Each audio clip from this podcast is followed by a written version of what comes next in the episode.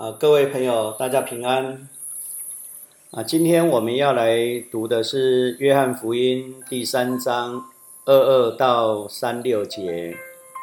啊，这段的经文是施洗约翰最后的见证。我们回顾《约翰福音》第二章，耶稣原先在圣殿里做了洁净的工作，但他被人拒绝。之后，耶稣在耶路撒冷过节，行了很多的神迹，也与尼哥德慕进行关于重生的对话。然后，耶稣到了犹太地区居住。甚至接受施洗约翰的施洗，但很感伤的是，从最核心的圣殿开始，耶稣一直被人拒绝，直到在旷野的时候，啊，许多人才去跟随耶稣。为何是在旷野？旷野夜里非常的寒冷，白日非常的酷热。为什么有人会特别跑到旷野里呢？这是犹太人的一项灵修操练的传统。这样的传统跟出埃及的经验是很有关系的。为何上帝会选在西奈旷野操练以色列人呢？因为这样的环境能使人体会到人的有限，认识到生命不是靠物质，而是要靠上帝的带领。过去他们在埃及是依靠主人的安排过日子，如今独自为自己与民族安排却不会。旷野与过去在埃及富裕的物质生活两者互相比较之下，现在的物质生活几乎完全欠缺，而且所欠缺的是生命所必须要有的粮食和水，因此。他们时常有一种生命的不安全感，没有食物，没有水源，在酷热的旷野中，上帝要塑造出以色列人何种的心灵呢？在教会历史演变当中，有一群被称为离俗的基督徒，跑到旷野沙漠里面操练默想。后来这一群也被称为。沙漠教父，同样的，不是以色列人，沙漠教父才会遇到生命中的旷野。我们每一个人在生命中多多少少会遇到不同的困境、苦难与打击。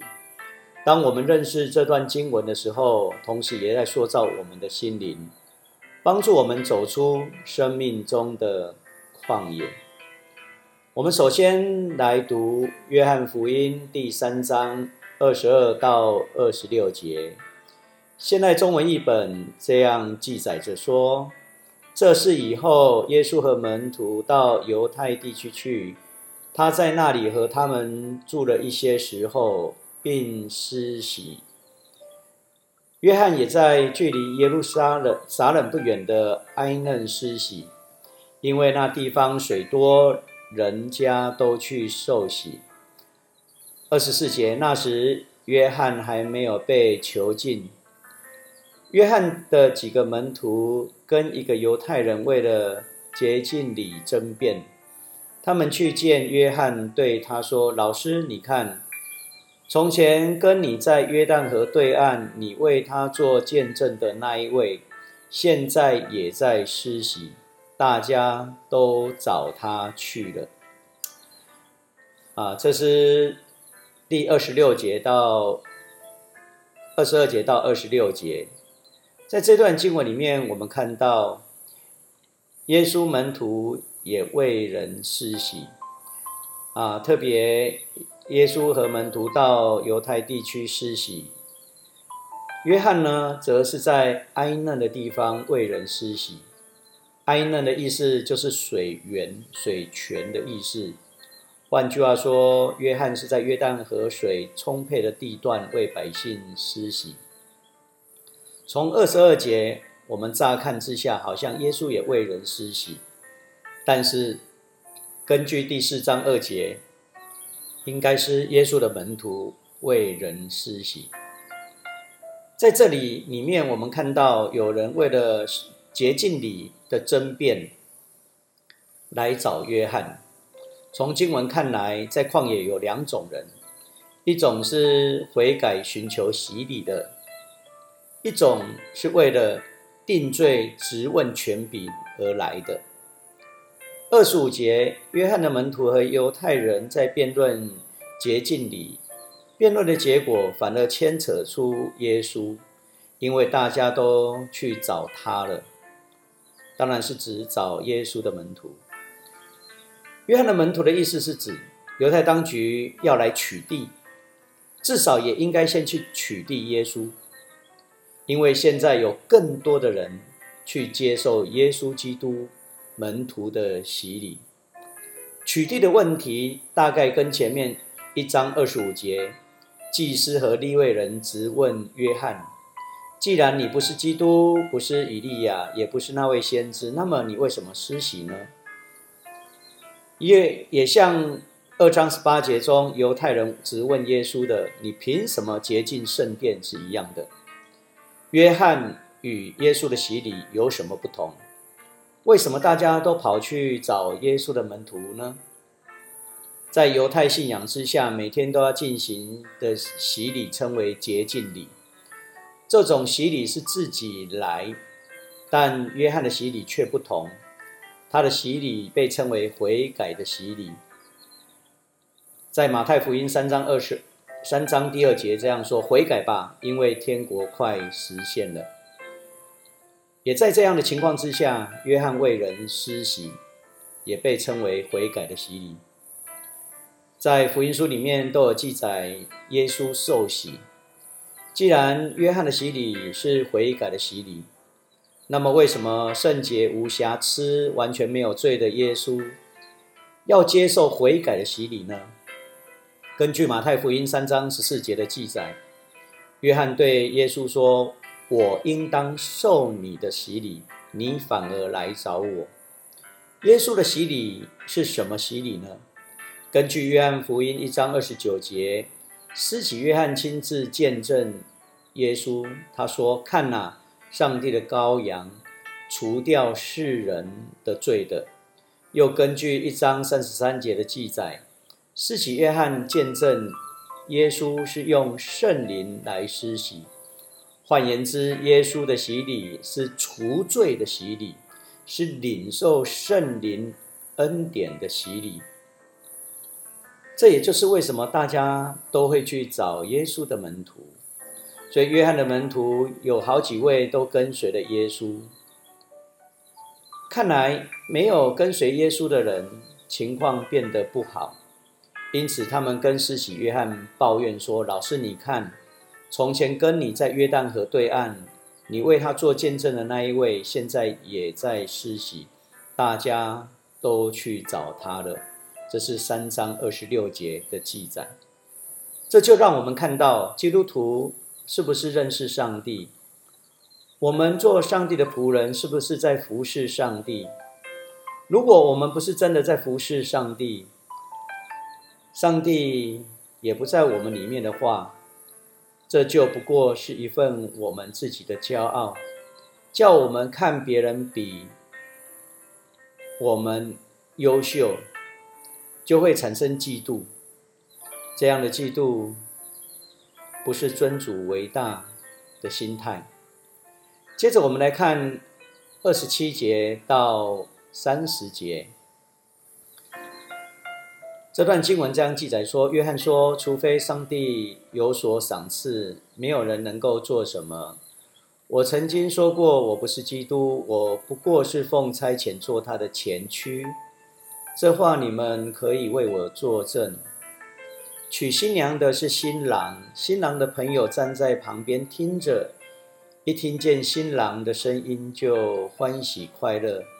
同样，我已经得到了完全的喜乐。三十节，他必兴旺，我确定衰微。这是世袭约翰尊主为大一个很重要的谈话，在这里。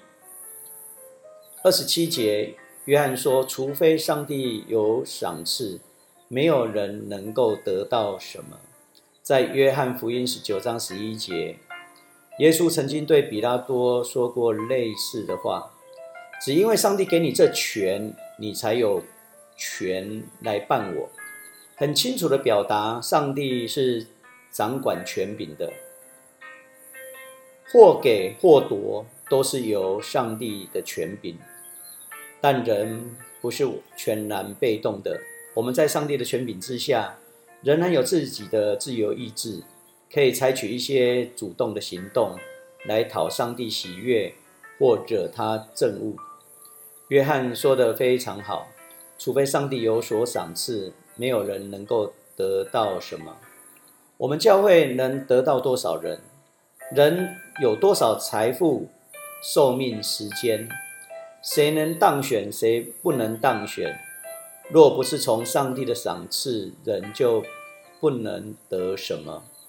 末后的日子，敌基督会说：“我是基督。”如果有人对你说：“瞧，基督在这里，瞧，基督在那里”，不要信他，因为假基督和假先知将出现，他们要行大的神机骑士来迷惑人，可能的话，甚至迷惑上帝所拣选的子民。这是马太福音二十四章二十三到二十四节。但基督的跟随者会很清楚的说：“我不是基督。”就像施洗约翰他所说的。施洗约翰进一步的表达他自己的身份。二十七节到二十八节，施洗约翰除了表明自己不是基督以外，他更清楚表明自己是前驱，是先锋。一位服侍者，一位基督徒必须很清楚的知道，我们不是基督，不是救世主。但是我们是负有使命，奉差遣在耶稣面前做开路的先锋，在他的后面作为耶稣的跟随者，在他的身旁与基督的同行者。无论我们的位置在前、在后，或是在一起，无论我们的使命为何，总之，我们都是一位奉差遣的人。这是世袭约翰向他的门徒很清楚的表达的。接着，约翰用一个比喻来说明，就是用新郎跟新娘作为比喻。会以新郎新娘作为比喻，这是非常有犹太风格的，因为犹太拉比就很喜欢使用，因为可以表明选民与上帝之间的立约关系。旧约有以色列是上帝的心腹的比喻，在何西阿书二章十九到二十节这样说：以色列啊，我娶你为妻，我要对你仁义公平，以慈悲不变的爱待你，使你永远归属于我。我要以信实娶你归我，你就认识我是上主。先知以赛亚书五十四章第五节。因为造你的是你的丈夫，万军之耶和华是他的名；救赎你的是以色列的圣者，他必称为全地的上帝。到了新约时代，特别以弗所书、哥林多后书、启示录，都记载教会是基督的心腹。以弗所书五章二十五节这样说：做丈夫的，你们要爱自己的妻子。好像基督爱教会、为教会舍命一样。哥林多后书十一章第二节的下半段这样说：“因为你们好像贞洁的童女，我只把你们许配给一个丈夫，就是基督。”启示录十九章第七节：“我们要欢呼快乐，颂赞他的伟大，因为羔羊的婚期到了，他的新娘准备好了。”启示录二十一章二节又这样说：“我又看见圣城，就是新耶路撒冷，由上帝那里从天上降下来，像打扮好的新娘来迎接她的丈夫。”新约圣经用新郎新娘来表达基督与教会亲密的关系。当然，施洗约翰不是在讲基督与教会的关系。但他所表达的内涵是相同、相通的，就是我们与耶稣的关系。娶新妇的是新郎，娶新妇的当然是新郎，但我们所有的错误都在这里。当一个神职人员或任何一个基督徒抢夺了上帝的荣耀和身份的时候，就忘记自己的身份，把自己当成新郎了。我们的工作不是要喧宾夺主，自己牵别人的手，不是的。我们要把别人的手放到耶稣的手上。同样的，我们领人。不是领到我们的面前，而是带领人到耶稣的面前。施洗约翰说：“娶新娘的是新郎，新郎的朋友站在旁边听着，一听见新郎的声音就欢喜快乐。同样，我已经得着完全的喜乐。”约翰福音三章二十九节。今天的婚礼里面。我们多数是看新郎，很少人会去专注到新郎。万一有人喊着“这伴娘娇艳美丽，胜过新娘子百倍”，我想新娘就有可能要气死了。因为伴郎、伴娘就是要把衬托出新娘跟新郎。如今如果，伴娘抢了新娘子的风头，就大大的不对了。可是，在约翰福音里面，我们不断的看到人发生这样的错误，对错焦，看走眼。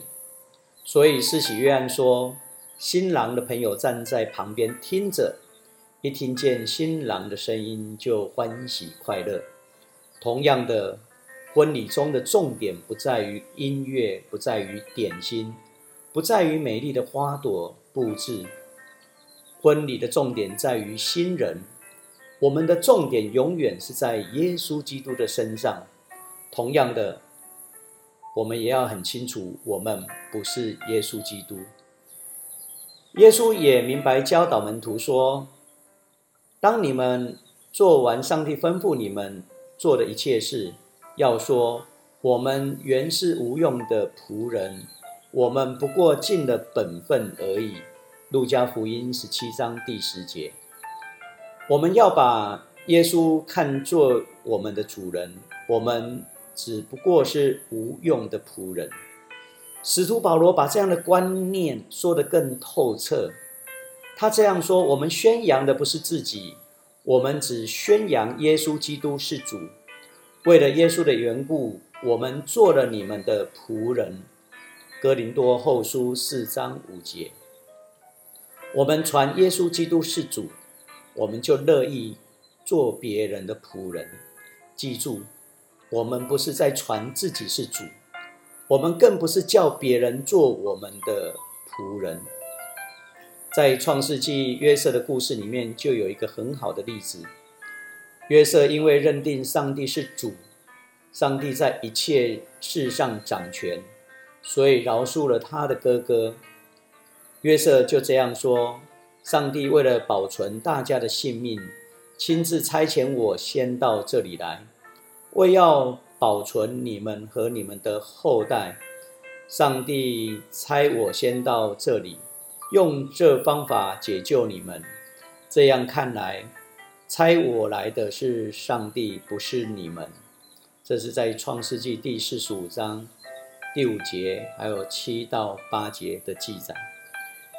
约瑟的哥哥将约瑟卖掉，但他知道后面有上帝的手，所以他不报复哥哥们。约瑟对他的兄长说：“用不着害怕，我不能代替上帝。你们本来想害我。”但是上帝却化恶为善，为了要保存许多人的性命。这是创世纪五十章十九到二十节。当渴慕接受施洗约翰的人越来越少，大家都跑到耶稣那里去受洗的时候，约翰应该非常的失望和沮丧。但是经文里面却不是这样的。施洗约翰说：“他得到的是完全的喜乐。”什么时候我们才我们的喜乐才会满足呢？人的满足都是出于自我中心，倒是约翰给我们在心灵上的学习，我们的喜乐要以上帝为中心，以上帝为乐。使徒保罗也给我们做了一个很好的榜样。他在写菲利比书的时候，在监狱里面写，可是这本书却有最多的喜乐，甚至有人要增加他枷锁的苦楚的时候，他还是喜乐。他在书信一开始就这样说：“每次为你们大家祷告，都怀着喜乐的心。”菲利比书一章四节。书信的结尾四章四节，保罗又说。你们要因为跟主连结而常常喜乐。我在说，你们要喜乐。保罗喜乐不是因为他得着了什么，而是看到教会得着了主，这就是爱，这就是幸福。在约翰福音三章三十节里面，施洗约翰这样说：“他必兴旺，我必定衰微。”我真心的盼望，这是十字架的道理。也应验在我们的身上，在上帝仆人的身上，在上帝的儿女的身上都有。常常我们是自己兴旺就高兴了，但是施洗约翰告诉我们，耶稣兴旺我们才高兴，甚至耶稣兴旺我衰微了，这就更高兴了。走上帝的路理当如此。接着我们来看三十一节到三十六节。现在中文译本的经文这样记载着说：“那从上面来的是超越万有，那从地上来的是属于地，他所说的也是地上的事。那从天上来的是超越万有，他为所看见、所听到的作证，可是没有人接受他的见证。”那接受他见证的，证明了上帝是信实的。三十四节，上帝所差遣的那一位传讲上帝的话，因为上帝无限量的把圣灵赐给他。父亲爱儿子，已经把万有交在他手中。信儿子的有永恒的生命，不信儿子的不会有真生命，而且上帝的惩罚永不离开他。啊，这段经文让我们看到，啊，其实是耶稣用自己的身份在讲的。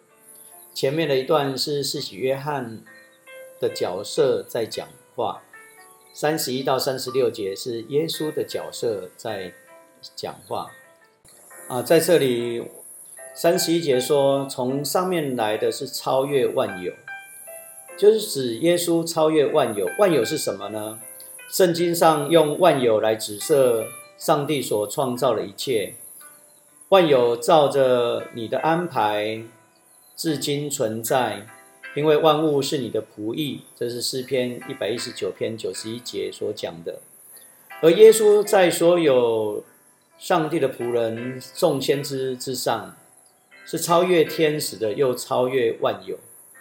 这在经文的当中很明显的。在告诉我们，特别你可以去查考希伯来书第一章的里面所记载的，耶稣超越万有，在罗马书九章五节、以弗所书一章二十一、二十二节都有清楚的记载着。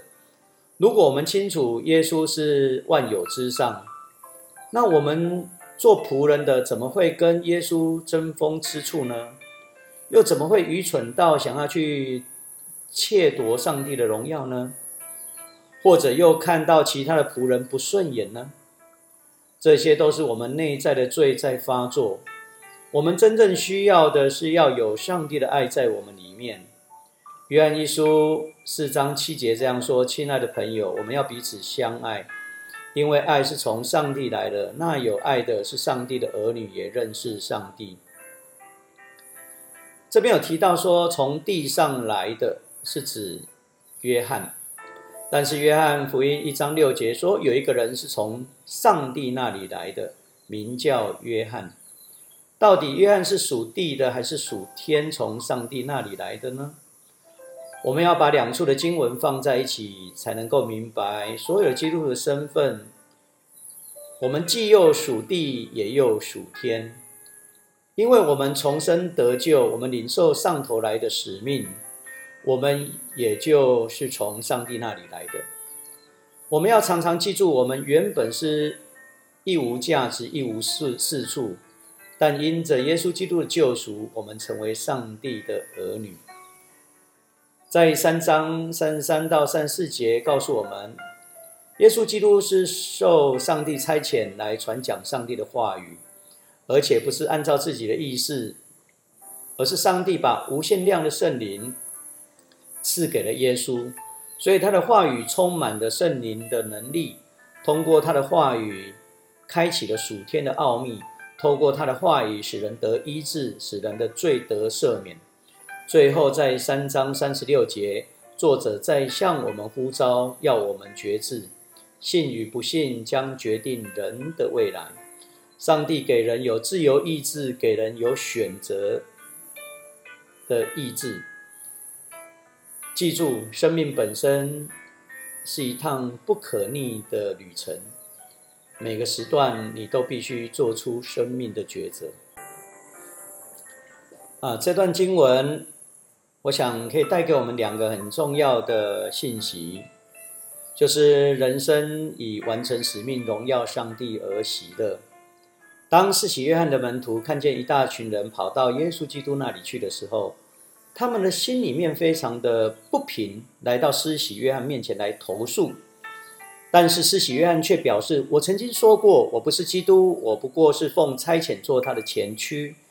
这话你们可以为我作证。”约翰福音三章二十八节。很显然的，施洗约翰非常清楚自己的使命以及所扮演的角色。当他的使命完成之后，他就渐渐淡出，完全不逾矩、不越权、不夺取基督的光彩。